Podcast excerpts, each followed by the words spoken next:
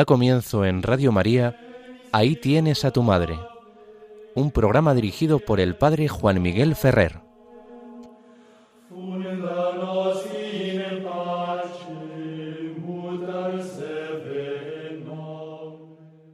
Un saludo muy cordial a todos vosotros, queridos amigos oyentes de Radio María. Como nos han anunciado, comenzamos el programa Ahí tienes a tu madre. Os habla Juan Miguel Ferrer. En nuestro saludo inicial queremos recordar y hacer el eco de una celebración mariana que la Iglesia hacía presente en su vida litúrgica el pasado 24 de septiembre. Me refiero a la conmemoración de Nuestra Señora en su advocación de la Merced. Hay lugares como Barcelona que en torno a la Basílica de la Merced pues celebran una fiesta con el rango de fiesta patronal y allí pues se vive intensamente esta devoción a la Virgen de la Merced. También evidentemente la orden mercedaria que la tiene por titular pues en todas las casas de hombres y mujeres y en torno a todas las personas de sus apostolados, especialmente al mundo de la cárcel, de la prisión, pues se vive esta fiesta de la Merced con particular intensidad. Es bello que gracias a esta advocación la maternidad de María se haga sentir de manera particular en un ambiente tan ajeno a veces a nuestro pensamiento, tan extraño a nuestro pensamiento como es el mundo de las cárceles. Pero basta tener algún familiar, alguna persona conocida, algún alumno, algún vecino que tiene que pasar por esta situación de purgar durante un tiempo pues sus cuentas con la ley en la cárcel para descubrir la situación tan particular que se vive cuando uno está privado de su libertad de movimientos. La cárcel, evidentemente, gracias a Dios, en nuestro país pues ha mejorado en sus condiciones materiales, pero no deja de ser siempre una situación extraña a la condición del ser humano. Por eso precisamente el esfuerzo de tanto tiempo en tratar de hacer de la cárcel no tanto un castigo, cuanto una oportunidad de reforma y una posibilidad de reparación del daño que uno más o menos conscientemente ha causado a otras personas. La presencia de la Iglesia en ese mundo marca una exigencia del Evangelio, porque Dios no quiere la muerte del pecador, sino que se convierta de su conducta y que viva. Por eso Jesús también dice, estuve preso y vinisteis a verme. Eh, el hacer sentir la cercanía y la presencia de Dios y de su Iglesia al que está viviendo esa circunstancia particular de la cárcel y a su familia puede ser una oportunidad para una verdadera conversión. Y puede ser también un modo de prevenir las conductas que pueden derivar o terminar en esa experiencia dolorosa de la pérdida de libertad. Por lo tanto, esa es una dimensión de esta advocación de la merced. Pero podríamos decir que tiene esta advocación una dimensión aún más grande, que no se limita solo a la realidad de la prisión. Si la orden mercedaria en su origen, por inspiración de la Virgen, busca la redención de los prisioneros cristianos en cárceles normalmente islámicas, prisioneros de los piratas que los capturaban para esclavizarlos o para pedir rescate por ellos, y los mm, frailes mercedarios se ofrecían a conseguir esas sumas de rescate y si no podían a veces pues ellos mismos intercambiarse por los prisioneros. Esto nos está hablando de cómo María está favoreciendo en la Iglesia la caridad y una caridad que se entiende correctamente mirando a la cruz. El inocente que da la vida por los culpables, el que, colgado en el árbol de la cruz, es capaz de rescatar a un criminal que tenía a su lado y hacer de él un santo, San Dimas. Hoy estarás conmigo en el paraíso. Evidentemente, la Virgen María se nos manifiesta aquí como portadora de caridad, como introductora en el misterio del amor misericordioso de Dios, maestra hábil y avanzada que con su ejemplo y su intercesión nos lleva a vivir la caridad de Cristo y a poder verdaderamente dar nuestras vidas en rescate por otros. Esto hace que la advocación de la Virgen de la Merced pues resulte particularmente entrañable. Además, si nos vamos al título, Merced, Mercedes, estamos viendo que intenta reflejar esa donación, esa donación generosa, que no espera nada a cambio ni es respuesta a ninguna iniciativa precedente de aquel que recibe la merced. Y nos está hablando de una gratuidad en la vida, de una gratuidad en el amor, que es especialmente necesaria para remediar muchos de los males que afectan hoy a las sociedades, sobre todo a las sociedades desarrolladas y a nuestro mundo alejado de Dios. La Virgen de la Merced se nos presenta como invitación de Dios a descubrir un modo de ser en el que se lucha y se entrega la vida pensando en liberar a otros y en dar felicidad y dicha al corazón de otros. Pues que la Virgen de la Merced nos ayude y que nos ayude también a entrar en este mes de octubre que estamos estrenando y que está marcado por la advocación del rosario y por la práctica de piedad del rezo del Santo Rosario el mes de octubre ha quedado marcado, sobre todo desde tiempos de León XIII, como el mes del rosario. No sólo para dar a conocer esta práctica de piedad, no sólo para fomentar su vivencia entre el pueblo cristiano, sino también para ayudar a los que ya lo rezan a esforzarse por hacerlo cada vez con mayor aprovechamiento espiritual, poniendo verdaderamente en esta oración el corazón, que cuando los labios rezan esta oración, como diría San Benito al rezar los salmos a sus monjes, la mente y el corazón no estén ajenos a lo que pronuncian los labios, sino que lo que están pronunciando los labios resuene y tome raíz en nuestro corazón y se haga presente y transforme y configure nuestra mente.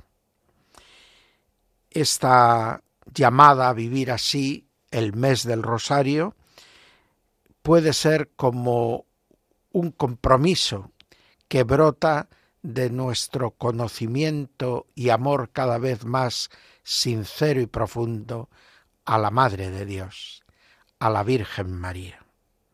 Vamos ahora a escuchar un ave maristela mientras pedimos a María que nos ayude a vivir la caridad de su Hijo, a entrar en ese abismo del amor que es el corazón de Dios.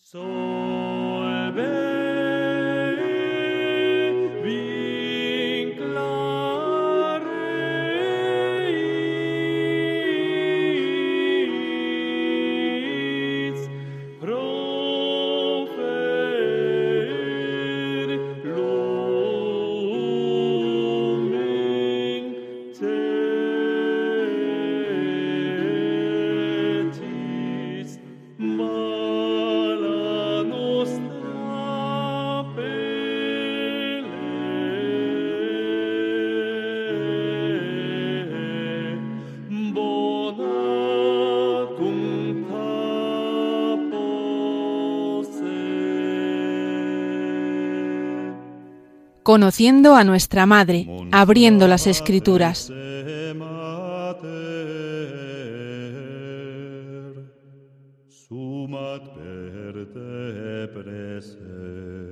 Seguimos adelante en las ondas de Radio María y estamos haciendo el programa Ahí tienes a tu madre.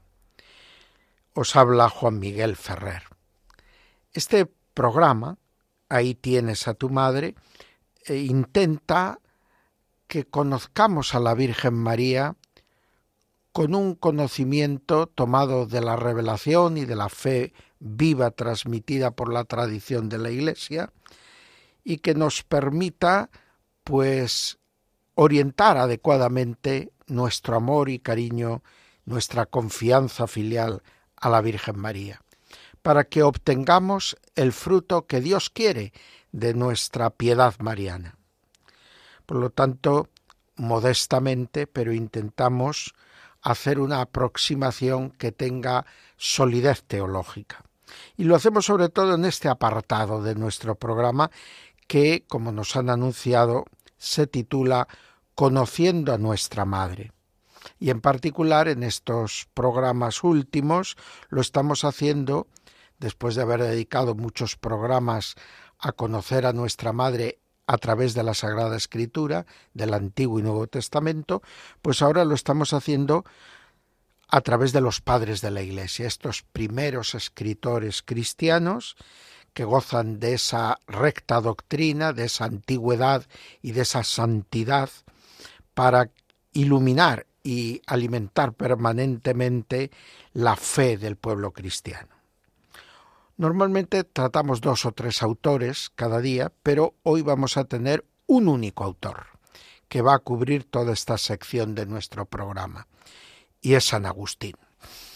San Agustín nace en el siglo IV, en la mitad, podríamos decir, del siglo IV. Nace en una familia de cultura y ambiente romano, pero en el norte de África.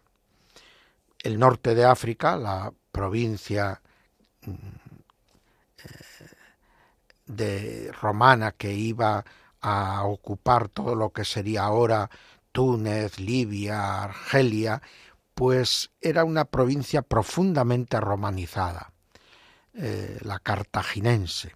Y esta provincia romana, pues vivía inmersa totalmente en la cultura de la latinidad romana y en los vaivenes también políticos y eclesiásticos de Roma.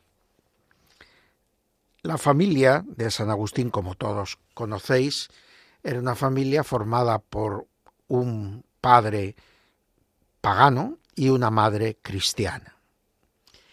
Y si algo destaca de esta madre cristiana, Santa Mónica, pues va a ser el esfuerzo que realiza, algo que era bastante común en su tiempo, donde las mujeres muchas veces son las primeras en cada hogar que se hacen cristianas, y son el instrumento de Dios para la cristianización de toda la familia. Y esto es lo que hizo Mónica. Lo consiguió, no sin dificultad, con un marido que era un hombre de buen prestigio social, pero de formas un tanto rudas en cuanto a su carácter.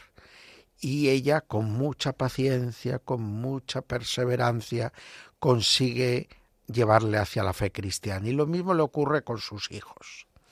Pero evidentemente que el que más trabajo le costó fue Agustín. Precisamente porque era el más inteligente de los hijos y porque tenía un carácter que le impulsaba a vivir la vida a fondo. San Agustín por eso muchas veces nos resulta tan contemporáneo, a pesar de ser de una época tan distante. Pero es que su humanidad era muy fuerte. Eh, no solo era inteligente, sino que era eh, una persona que amaba vivir, amaba apurar la vida y en su inteligencia quería conocer, quería saber. Es verdad que pudo, y se ve en sus confesiones, escritas una vez se convierte al cristianismo, pues que él muchas veces se dejaba dominar por su, podríamos decir, egoísmo o se dejaba dominar por su soberbia.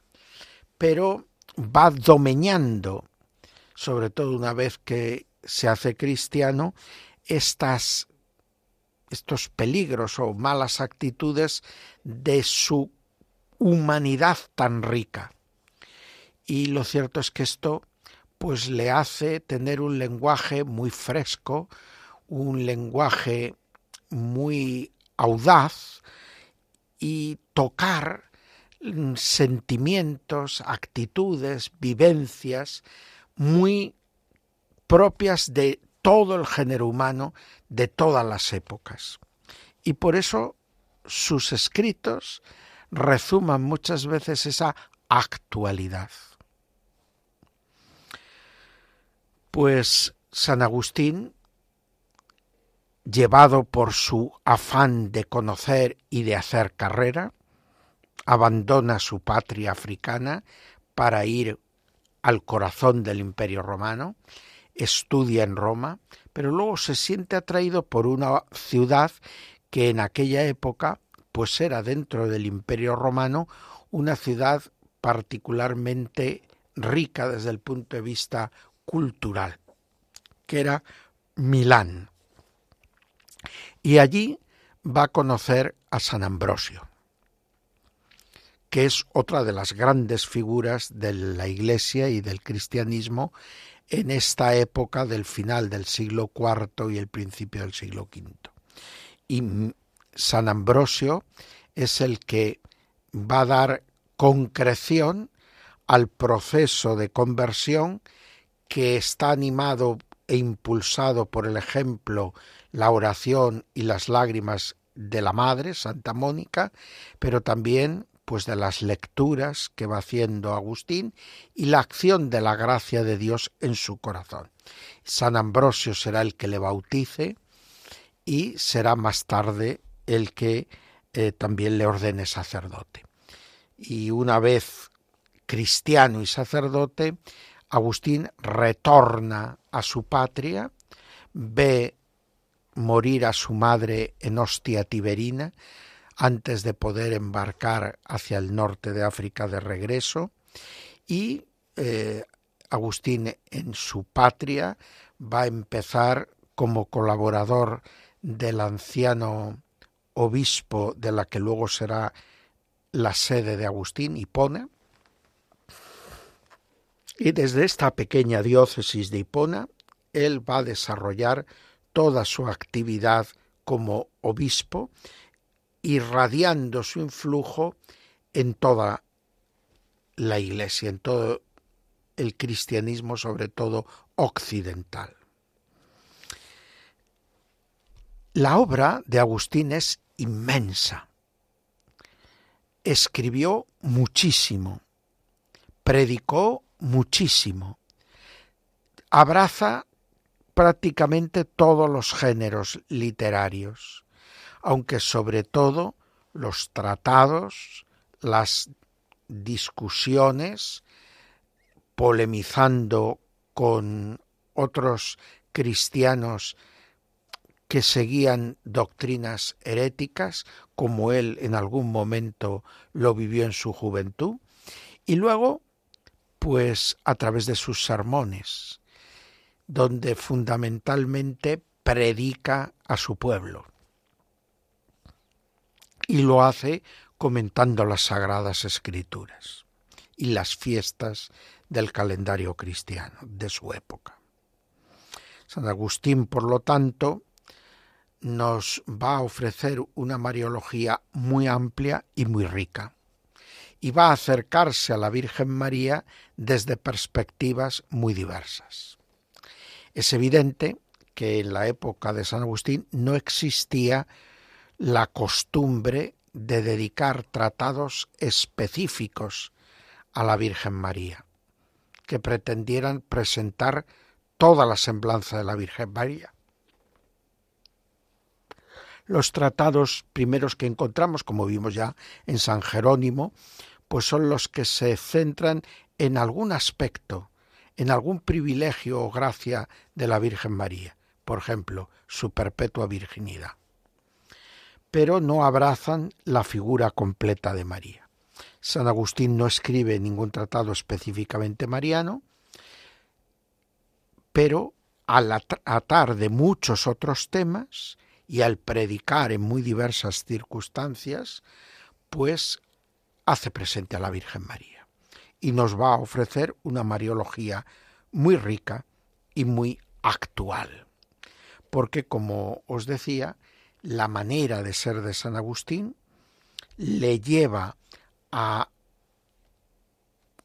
pensar y a enseñar desde su experiencia tan rica, vital, y hace que conecte mejor que otros autores con la sensibilidad del hombre moderno. Lo primero que encontramos en las enseñanzas de San Agustín es María presente en el misterio de su Hijo, es decir, destacar la unidad de la madre con el Hijo y la dependencia de la madre con respecto al Hijo en todo lo que se refiere al orden de la salvación. Agustín es también conocido como el doctor de la gracia. Pues bien, como doctor de la gracia profundiza en la consideración de María como nueva Eva y proclama sin reservas la excelsa santidad de la Virgen, escogida por Dios para ser madre del Salvador. Así en su sermón 289 podemos leer, Nuestra primera caída tuvo lugar cuando la mujer de quien hemos heredado la muerte concibió en su corazón el veneno de la serpiente. La serpiente, en efecto, la persuadió a que pecase, y ese mal consejero encontró oídos abiertos en ella. Si nuestra primera caída tuvo lugar cuando la mujer concibió en su corazón el veneno de la serpiente, no ha de extrañarnos que nuestra salud haya tenido lugar cuando otra mujer concibió en su seno la carne del Todopoderoso.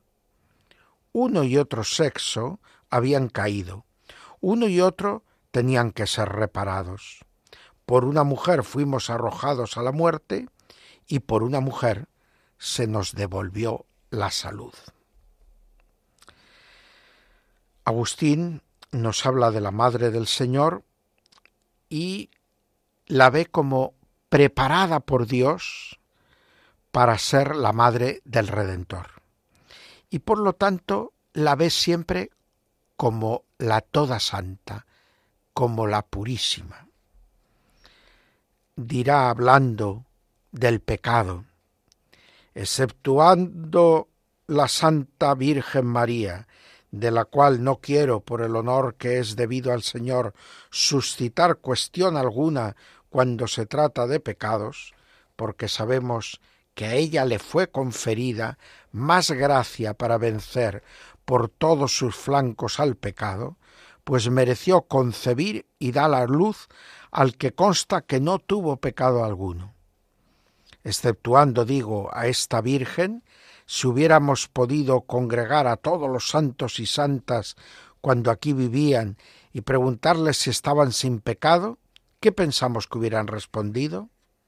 ¿No es verdad que unánimemente hubieran clamado si dijéramos que no tenemos pecado, nos engañamos y no hay verdad en nosotros?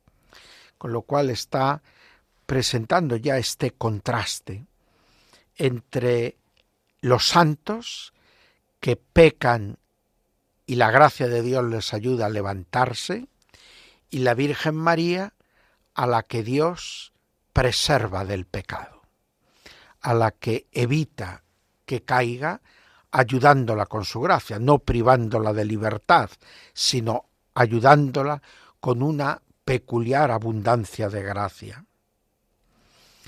Porque ella estaba siendo escogida para ser la madre del Redentor y porque ella debía representar esa visibilización junto a su Hijo de la humanidad nueva. Frente al viejo Adán y a la vieja Eva, afeados y envejecidos por culpa del pecado, están María y Jesús, el nuevo Adán y la nueva Eva, que brillan de hermosura y perpetua juventud porque viven ausentes del pecado, separados radicalmente del pecado. Por eso la teología posteriormente aplicará a María las palabras del libro del Génesis referidas a la mujer. Establezco hostilidades entre ti y la mujer, le dice Dios a la serpiente tras la caída. Hostilidades entre ti y la mujer. María, por otro lado, preparada para la encarnación, va a destacar en la teología de Agustín, como en los padres anteriores a él, por su virginidad. Agustín se deleita en este privilegio mariano la perpetua virginidad. Dirá en su sermón 189, maravilloso fue su nacimiento. ¿Qué hay más maravilloso que el parto de una virgen? Concibe y es virgen, da a luz y sigue siendo virgen.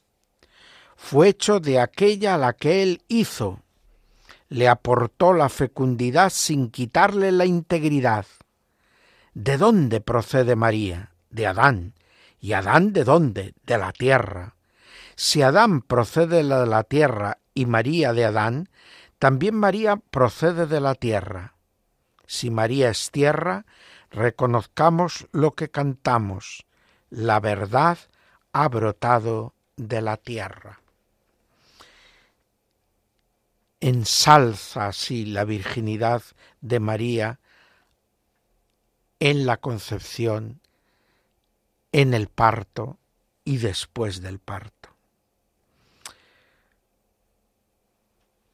Al fijarse en las figuras que pueden ayudar a explicar con las sagradas escrituras cómo fue posible esta maravilla, este milagro de la maternidad unida a la virginidad, reconoce que la mayoría de los autores pues se fijan en el pasaje de Ezequiel 44 donde se habla de la puerta oriental del templo por la que pasa el Señor y permanece siempre cerrada. Solo se abre para el Señor y luego queda cerrada. Pero Agustín prefiere otra imagen, prefiere la imagen del resucitado que entra y sale del cenáculo sin necesidad de abrir las puertas, permaneciendo todo cerrado. Dirá en el sermón 191. ¿Por qué, pues, el que de adulto pudo entrar por las puertas cerradas, no hubo de poder salir de pequeño a través de, los, de unos miembros íntegros? Pero los incrédulos no quieren creer ni una cosa ni la otra.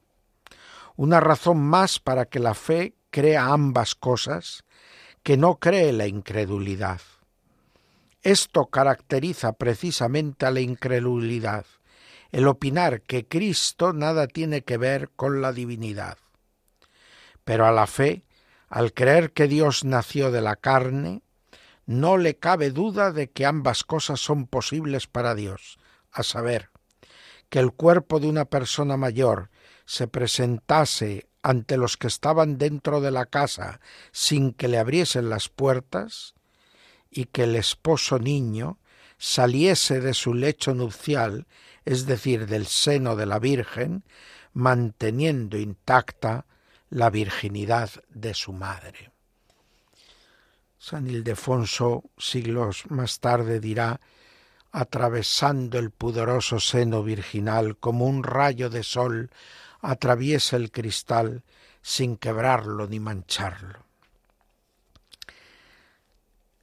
San Agustín, y en esto es uno de los puntos donde su mariología aparece como más actual, va a destacar en la Virgen María sobre todo la fe.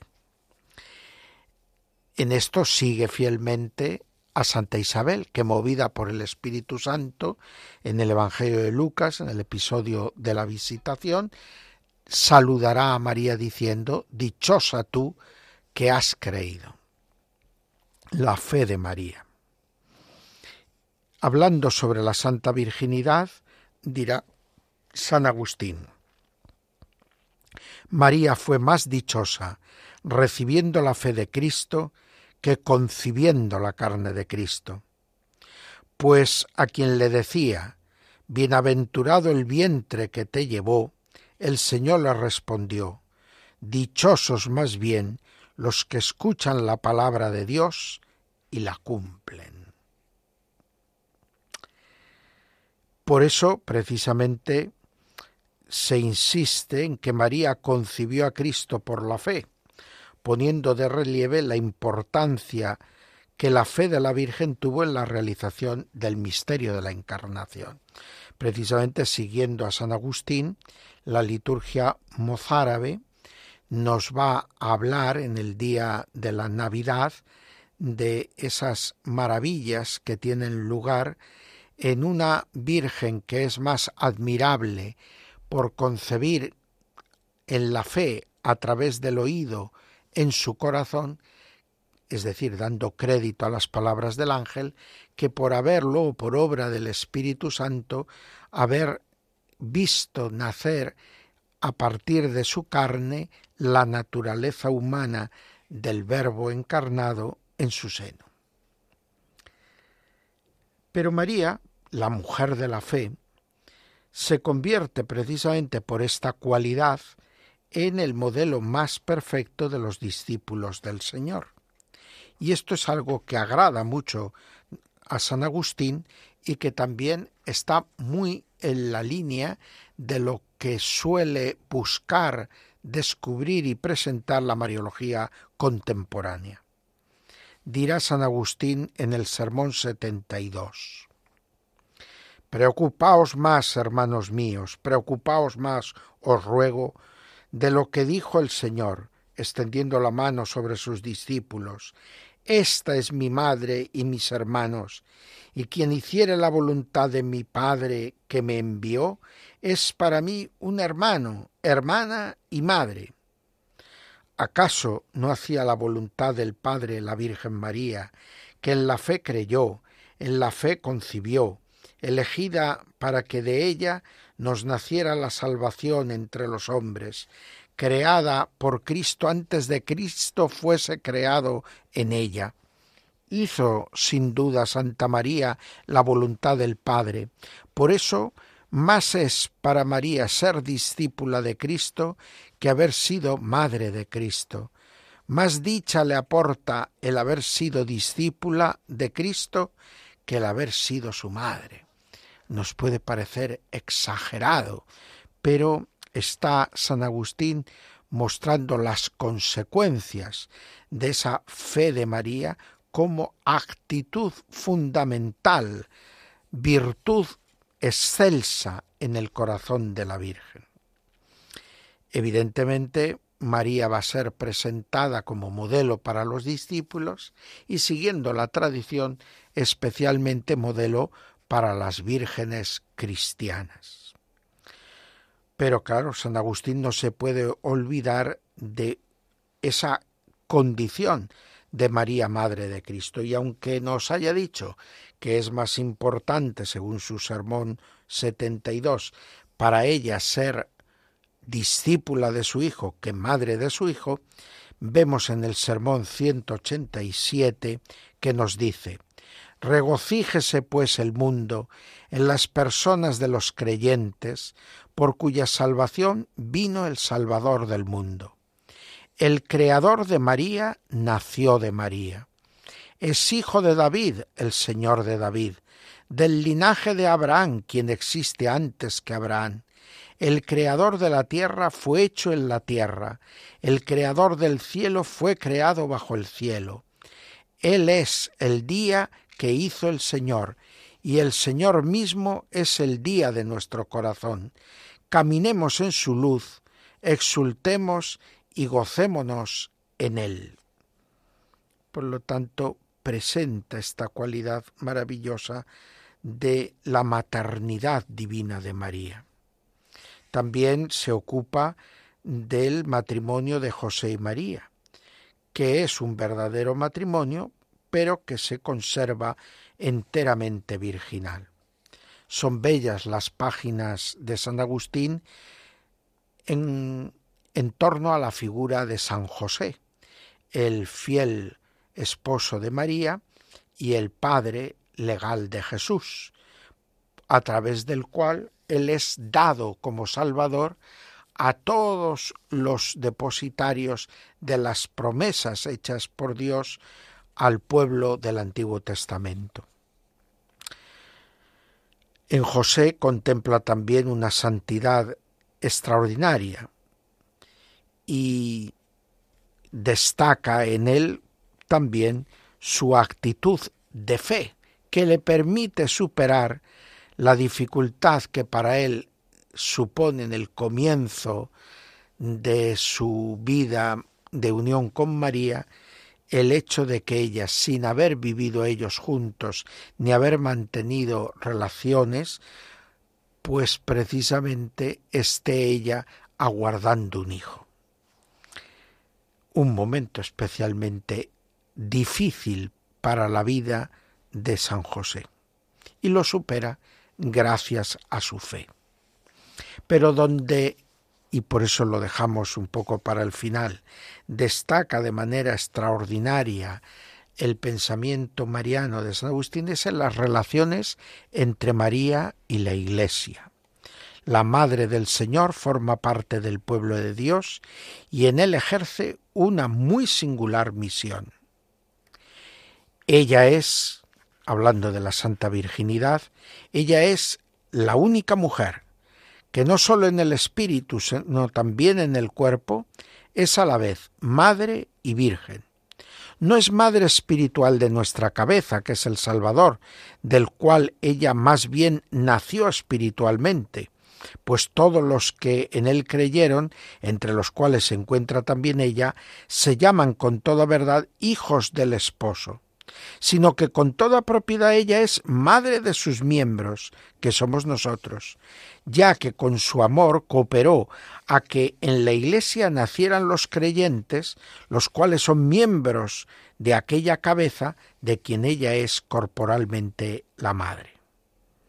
La Iglesia tiene para San Agustín por modelo a María, en cuanto virgen y madre, virgen que da a luz dirá en el Sermón 195.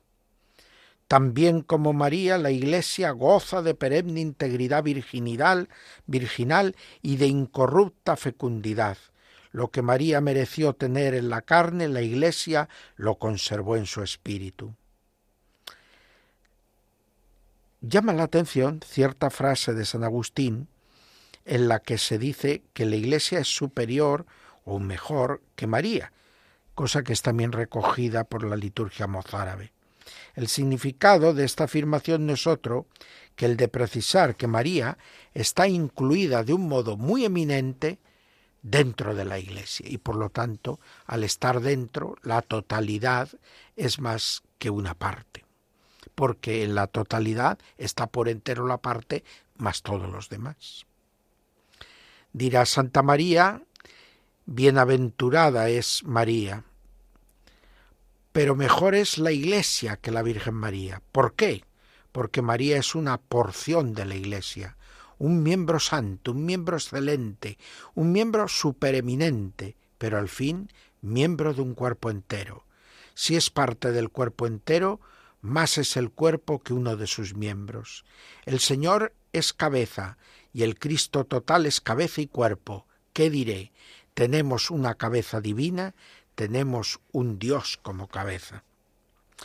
Y también es preciosa la alusión o referencia que hace en su pensamiento Agustín a la relación entre María y la Eucaristía, y cómo el cuerpo de Cristo que recibimos en la Eucaristía está vinculado a María, porque no es otro que el cuerpo que nació de María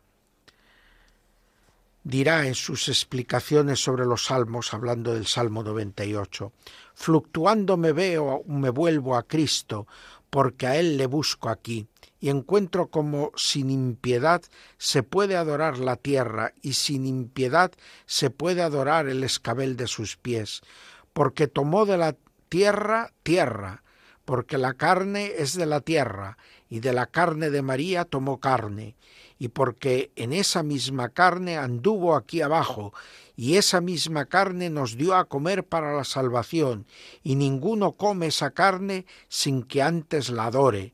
Se ha encontrado el modo como se adore este escabel de los pies del Señor, y no sólo no pequemos adorando, sino que pequemos no adorando. Puede resultar un poco eh, complicado el texto que acabamos de leer eh, por su sintaxis, pero indudablemente es de una gran belleza poética.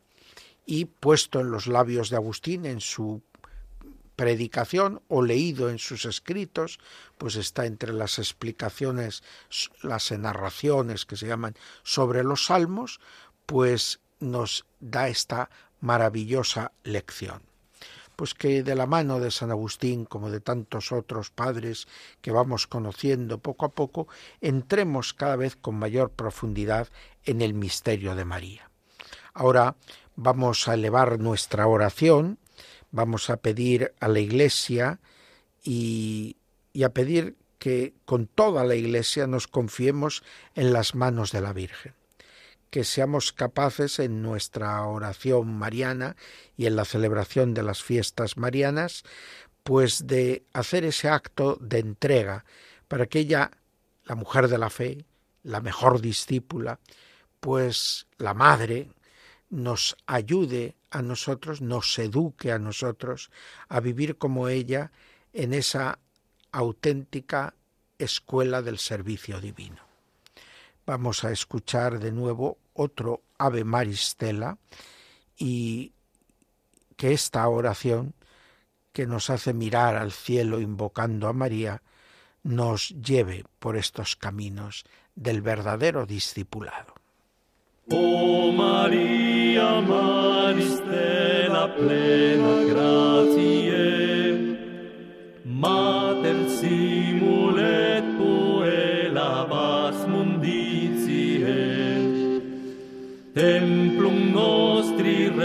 Redemptoris sol justitiae, Porta celis spes reorum tronus gloriae, sublevatrix miserorum bena venie, audi servos te rogantes mater gratiae,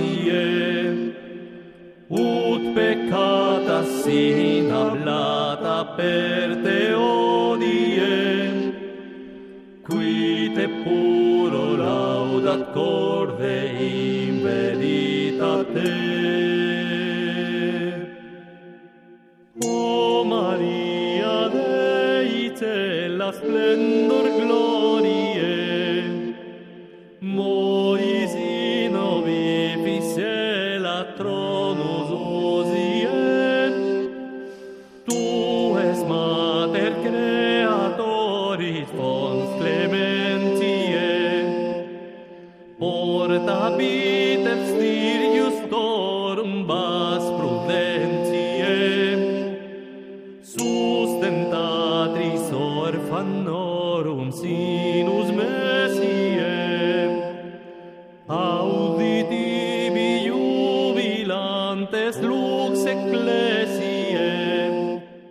Oraciones y prácticas de piedad marianas.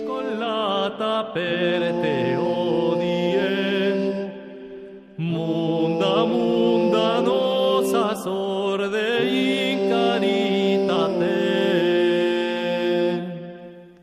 En las ondas de Radio María estamos viviendo el programa Ahí tienes a tu madre que os acompaña cada 15 días el domingo por la tarde desde las 5 hasta las 6.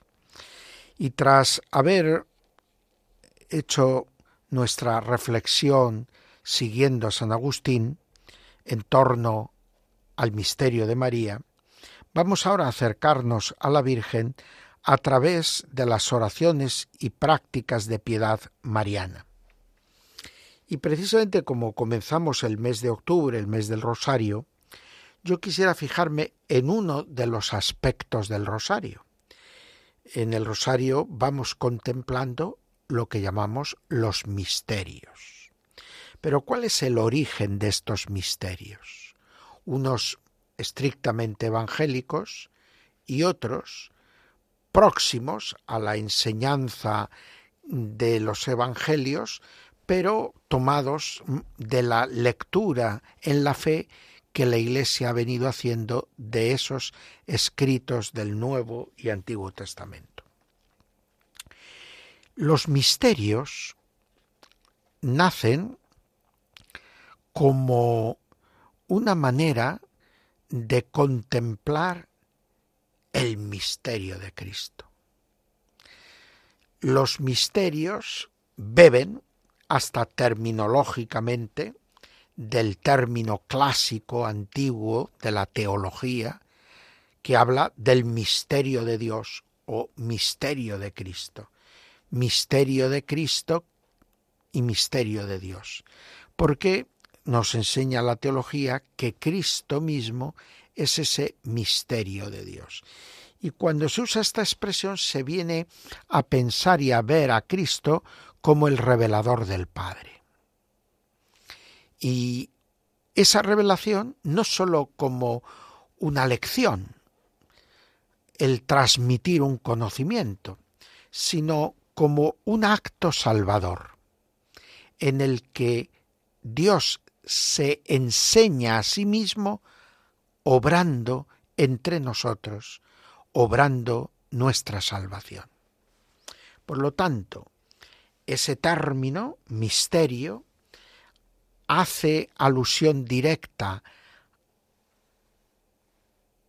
a la presencia de Dios en la historia de una manera activa, sobrenatural, que viene a enfrentarse al pecado y sus consecuencias, y a pesar de ese pecado y sus consecuencias, proseguir y llevar la obra creadora a su plenitud.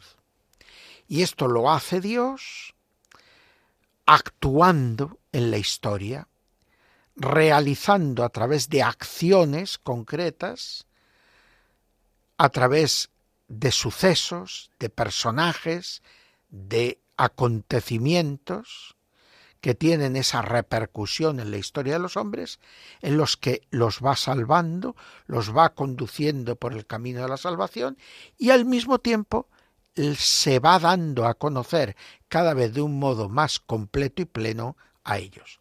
Evidentemente que el acontecimiento, culmen y síntesis de toda esta obra del misterio de Dios es precisamente Cristo Jesús. Por eso se identifica a Jesucristo con el misterio de Dios.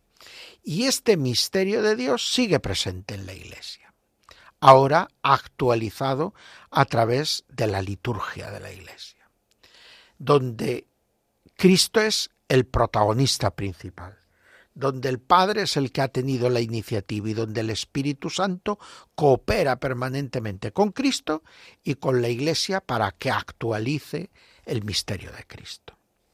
Y por lo tanto, esa es la fuente del término misterios. Pero la piedad del pueblo cristiano ha ido haciendo que la contemplación o vivencia de cada uno de esos hechos u obras de Cristo y en un sentido más amplio de esa historia de salvación, pues merezcan el título de misterios, los misterios de Cristo o los misterios del Santo Rosario. Como en esos misterios fundamentalmente se produce una actualización de los mismos en la liturgia a través de gestos y palabras, hay como una costumbre y tradición de la Iglesia que para acercarse a los misterios hay y actualizarlos hay que actuar también de esta manera, a través de gestos y palabras, a través de la anamnesis y la mímesis. Ahí cobra un papel central la palabra de Dios para ayudar a esa anamnesis y los gestos y la ritualidad cristiana para favorecer esa mímesis. Llega un momento en que esto se produce incluso fuera del ámbito de la liturgia en el ámbito de la liturgia tiene una eficacia divina, en el ámbito exterior a la liturgia es una obra que tiene la mediación, la articulación, la fuerza de las acciones eclesiales.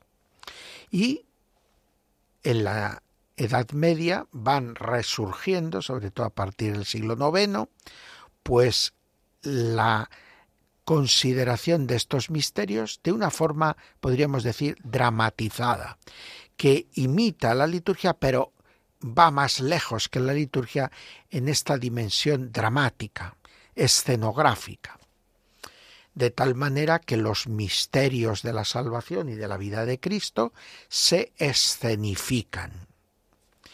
Y es muy característico, como se ve entre franciscanos y dominicos más tarde y en otras órdenes religiosas misioneras y que predican al pueblo, pues el realizar estos misterios en las misiones populares. De ahí se pasa a una consideración de los misterios también en la oración, de una manera más sencilla, con el uso de imágenes y con el uso de la memoria, de la memoria de los acontecimientos que se han visto, de los misterios que se han visto, de las celebraciones litúrgicas en las que se han participado. De tal manera que se prolonga de alguna manera la meditación de la palabra de Dios y la participación en las acciones litúrgicas a través de la contemplación orante de una serie de misterios. Y eso va a estar ligado profundamente al origen del rosario.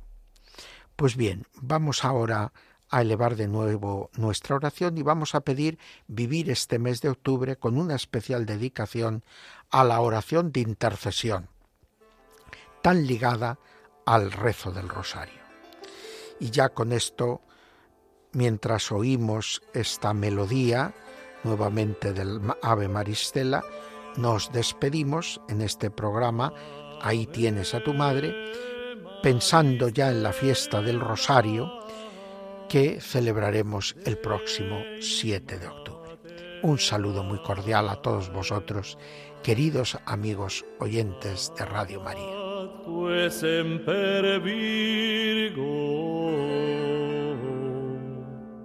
fair.